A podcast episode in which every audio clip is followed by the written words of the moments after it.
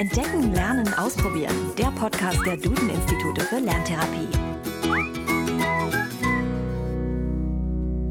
Hallo und herzlich willkommen zu einer neuen Folge von Entdecken, Lernen, Ausprobieren, dem Podcast der Duden-Institute für Lerntherapie. Ich bin Christian Schwarz und freue mich, dass Sie zuhören. Heute geht es um das Thema Nachteilsausgleich und Notenschutz. Das ist eine besondere Form der Unterstützung für Kinder und Jugendlichen mit Lernschwierigkeiten. Dabei wird ihnen je nachdem das Lesen, Schreiben oder Rechnen erleichtert. Was genau darunter zu verstehen ist und welche Möglichkeiten des Nachteilsausgleichs es gibt und was Notenschutz überhaupt bedeutet, das klären wir in der heutigen Folge. Und natürlich verraten wir Ihnen auch heute am Ende der Folge einen neuen Lerntipp. Jetzt geht es aber erstmal um den Nachteilsausgleich und den Notenschutz.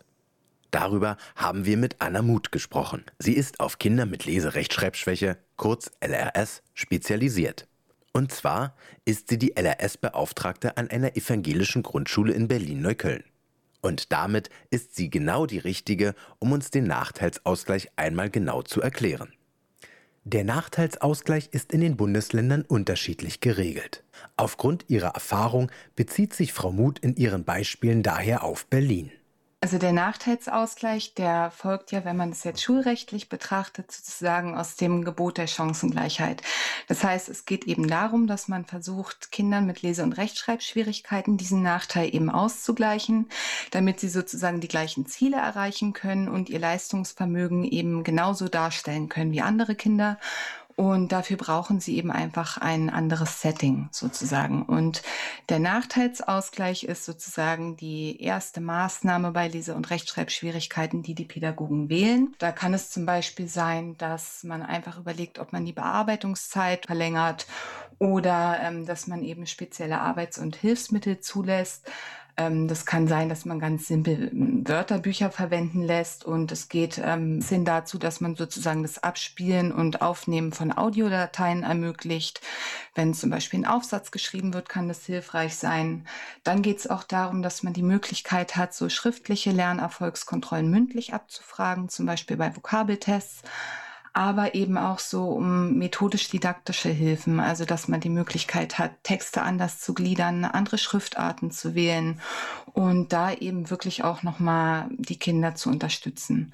Bei ähm, großen graphomotorischen Schwierigkeiten ist auch das Schreiben am Computer möglich oder kann eine Entlastung sein für die Kinder. Da hat man eben ganz viel Spielraum, um wirklich zu schauen, was passt zu dem Kind, was passt zur Lernentwicklung und was hilft dem Fach es gibt also viele Möglichkeiten des Nachteilsausgleichs bei Leserechtschreibschwäche, die individuell für jedes Kind einzeln ausgewählt werden. Für Kinder mit einer Rechenschwäche gibt es natürlich auch Formen des Nachteilsausgleichs. So hilft ihnen zum Beispiel häufig schon zusätzliches Anschauungs-, Informations- und Lernmaterial. Es gibt mehr Bearbeitungszeit oder es dürfen Merkhilfen verwendet werden. Im Zusammenhang mit dem Nachteilsausgleich hört man meist auch von dem Notenschutz. Doch was bedeutet das eigentlich? Der Notenschutz, der greift sozusagen, wenn der Nachteilsausgleich nicht mehr ausreicht. Und der soll eben verhindern, dass die Kinder auf dem Zeugnis ein mangelhaft oder ein ungenügend bekommen und dadurch eben in ihrer Lernentwicklung oder in ihrer Lernmotivation gebremst werden und sich Lernschwierigkeiten noch verstärken.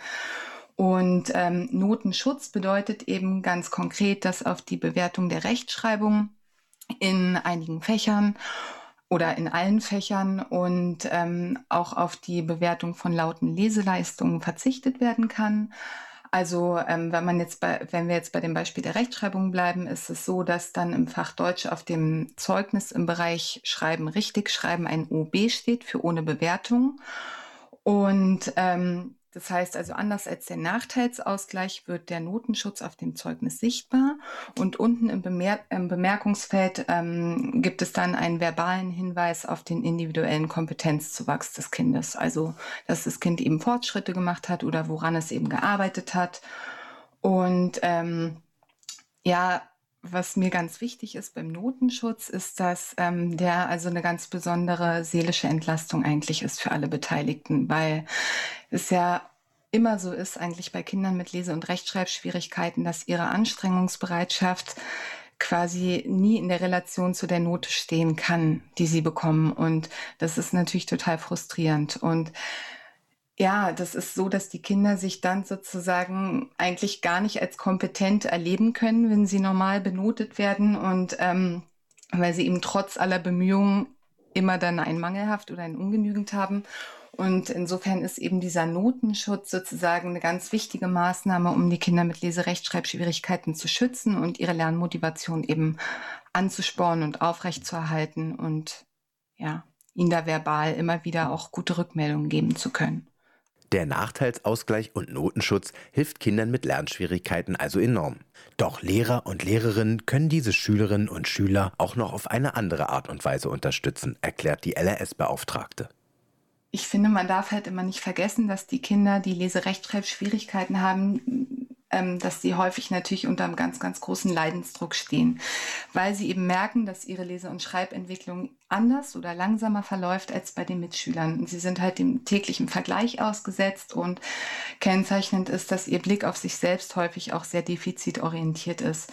Das heißt, ähm, mein Kind, äh, ja, meiner Meinung nach hilft es den Kindern, ähm, häufig, wenn man auch einfach mal versucht, die Dramatik da herauszunehmen und ihnen ganz selbstverständlich bewusst macht, dass eben alle Menschen verschieden sind, verschieden lernen und dass das auch gut so ist und seine Berechtigung hat. Und dazu gehören eben auch Gespräche über Stärken und Schwächen, auch gemeinsam mit der ganzen Klasse, weil es einfach nicht unbemerkt bleibt, wenn die Kinder vielleicht anders gegliederte Texte bekommen oder eben keine Note unter der Rechtschreibarbeit steht.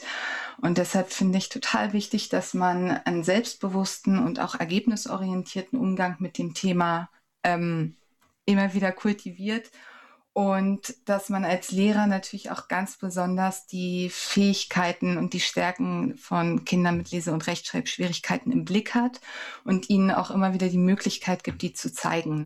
Und genau diese Stärken zu zeigen, darauf legt Anna Muth in ihrem Deutschunterricht großen Wert.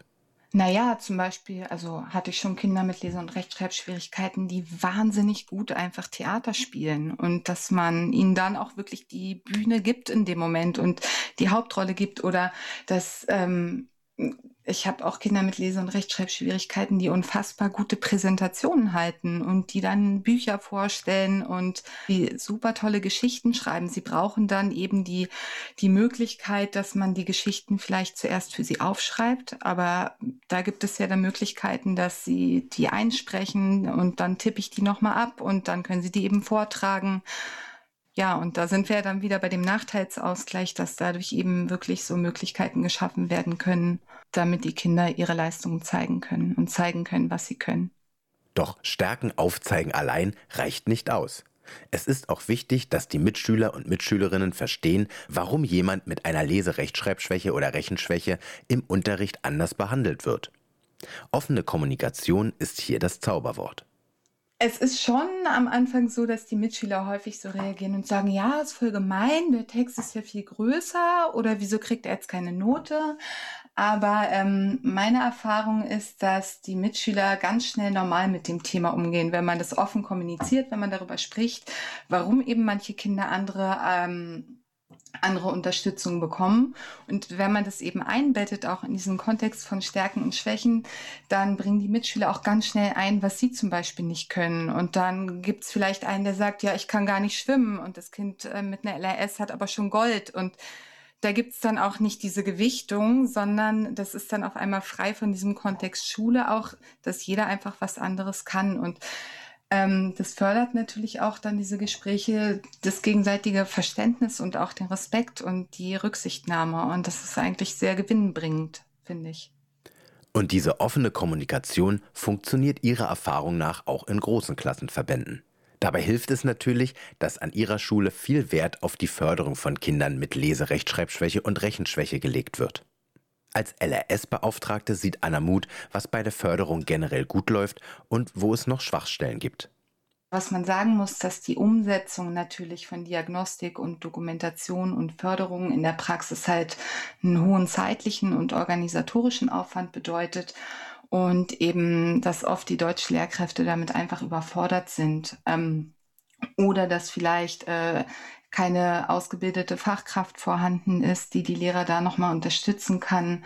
Und hier sind eben die Schulen einfach gefragt, nach Entlastungsmöglichkeiten zu suchen und Ressourcen zu schaffen, um auch Fachkräfte auszubilden, die die Lehrer da besser unterstützen können.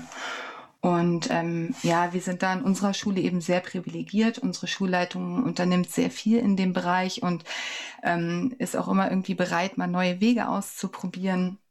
Und so haben wir ja als Schule eine Kooperation mit den Duden-Instituten aufbauen können und eben die Erfahrung machen können, wie fruchtbar und wichtig eben auch diese Verzahnung ist von Schule und Lerntherapie. Und zwar nicht nur vom organisatorischen Aspekt her. Und das ist eigentlich so das Konzept, das mich am meisten überzeugt, wirklich Lerntherapien in die Schule zu holen und dort anzubieten. Und das ist was, was ich zum Beispiel allen Schulen wünschen würde. Wenn Sie mehr über den Nachteilsausgleich und den Notenschutz erfahren wollen und auch, wie Sie ihn beantragen können, dann fragen Sie am besten in Ihrer Schule nach. Häufig gibt es dort einen Ansprechpartner für diese Fragen. Generell ist es so, dass der Nachteilsausgleich und der Notenschutz in den Bundesländern unterschiedlich geregelt ist. Übrigens ist der Nachteilsausgleich nicht nur auf Grundschule oder Oberschule begrenzt, sondern man kann ihn auch in der Ausbildung oder im Studium beantragen. Bevor wir uns jetzt verabschieden, gibt es natürlich noch den versprochenen Lerntipp. Unser Tipp heute, Rituale helfen. Sportler wärmen sich vor einem Wettkampf auf. Auch Kinder können sich vor ihrer Lernzeit vorbereiten. Noch etwas trinken, die Stifte anspitzen und los geht's. Zu Beginn ist die Konzentration am höchsten. Lassen Sie Ihr Kind deshalb am besten mit etwas Schwierigem anfangen. Gönnen Sie ihm danach eine kurze Pause. Danach am besten mit einer leichteren Aufgabe weitermachen. Zum Schluss die Tasche packen. Ist alles erledigt, kann sich das Kind auch selbst belohnen. Sie sollten sich überlegen, was Ihnen Freude nach den Hausaufgaben machen würde. Und damit sind wir am Ende dieser Podcast-Folge. Haben Sie noch Fragen, Probleme oder Themenwünsche rund um das Thema Lerntherapie? Dann schicken Sie uns eine E-Mail an podcast.duden-institute.de. Mehr zum Thema Lerntherapie und Co. erfahren Sie auf www.duden-institute.de. Und empfehlen Sie den Podcast doch jemanden oder teilen, liken und bewerten Sie ihn. Bis dahin, bis zum nächsten Mal.